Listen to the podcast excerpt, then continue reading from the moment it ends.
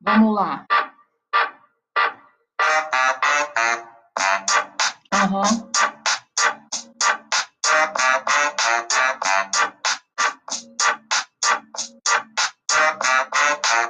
é o podcast, meu irmão. Não é de cachorro nem plástico. Então, vou falar pra você. É sobre química e tu vai aprender. Você tá com dificuldade, relaxa, amigo. Basta escutar o podcast com carinho. Não se desanima. Química na moleza, o podcast vai ajudar, com certeza.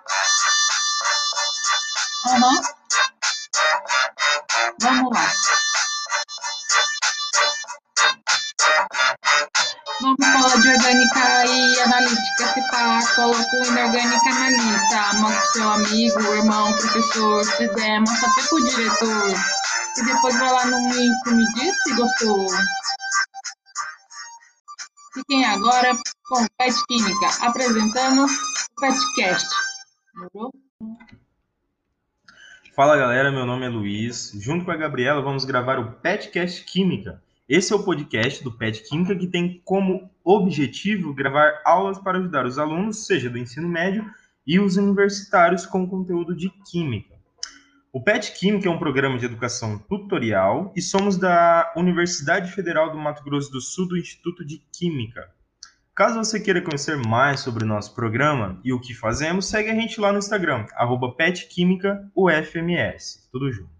Caso tenha alguma dúvida, queira que a gente aborde um tema sobre o conteúdo de química ou queira mandar o seu feedback, nos contate pelo direct no Insta ou mande um e-mail, que vamos deixar na descrição desse podcast. Então, para esse primeiro podcast, vamos falar sobre química orgânica nesse nosso episódio piloto. Primeiramente, química orgânica, ele é um ramo da química que estuda os compostos que contêm carbono, conhecidos também como compostos orgânicos. Esse, esses átomos do elemento carbono apresentam a peculiaridade, a peculiaridade de se ligarem a outros, formando cadeias carbônicas, formando hidrocarbonetos é, e diferentes substâncias. É uma, é uma gama incrível de subir, uma, uma gama de substâncias que vão se formar a partir de, de compostos que contenham carbono, com as ligações que o carbono faz. É, historicamente, a química orgânica teve início no século XVIII, quando um cientista alemão chamado Friedrich Wöhler, em um dos seus experimentos, aqueceu cianeto de amônio, que é um sal inorgânico, e obteve a ureia, que é uma substância orgânica e é encontrada na, na urina de, de vários animais. A química orgânica está presente em todos os seres vivos, isso é um fato, é uma, uma afirmação. Tudo que tem vida tem ali a química orgânica, dá para se fazer um estudo da química orgânica e ela também faz parte da nossa alimentação. Exemplo: os óleos, os óleos em geral, são substâncias compostas quase apenas de carbono e hidrogênio, que são os hidrocarbonetos. É muito utilizado no nosso dia a dia e tem grande importância no nosso organismo, sendo precursores de hormônios, vitaminas e compondo várias das nossas membranas. E além de termos compostos orgânicos em nosso organismo, ingerir alimentos orgânicos, também usufruímos desses compostos. Outro exemplo é o poliéster, que é um dos tecidos que é composto de muitos, muitos carbonos, hidrogênios e oxigênios. A molécula orgânica principal presente nesse tecido é o presente nas embalagens PET, e pode ser recicladas, pode se tornar diversos outros produtos provenientes desses hidrocarbonetos. Agora eu passo a palavra para a Gabi. Bom, partindo então para algumas características do átomo de carbono. O carbono é um elemento não metal a metal do segundo período do grupo 14 da família do carbono, da tabela periódica. Seu número atômico é 6, então possui 6 prótons no seu núcleo, e seu peso atômico é 12,011. O elemento químico carbono é representado pela letra C de cavalo. O carbono é um dos elementos que apresentam alotropia, o que é alotropia? Né? Alotropia é uma propriedade que possuem alguns elementos químicos de se apresentarem como formas e propriedades físicas diferentes.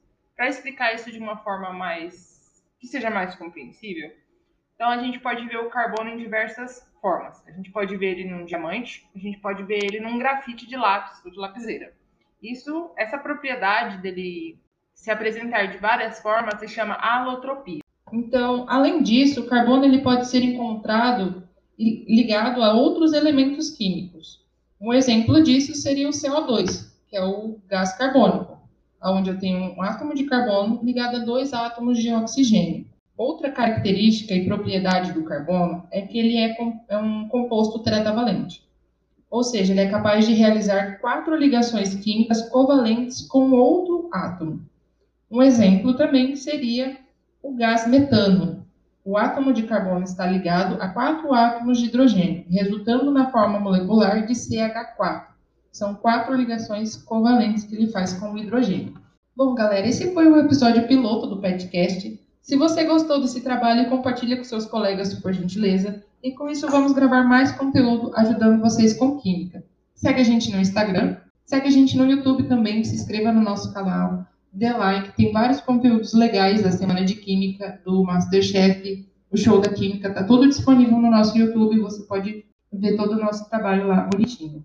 Se você tem alguma dúvida referente a esse episódio ou qualquer outra coisa que nós fazemos no PET, você pode mandar um direct no nosso Insta ou acessar o nosso, mandar um e-mail para a gente. Está na descrição do nosso podcast. E eu quero agradecer a todos que trabalharam nesse, nesse podcast e ao FMS e ao INC. Até a próxima. Tchau, tchau.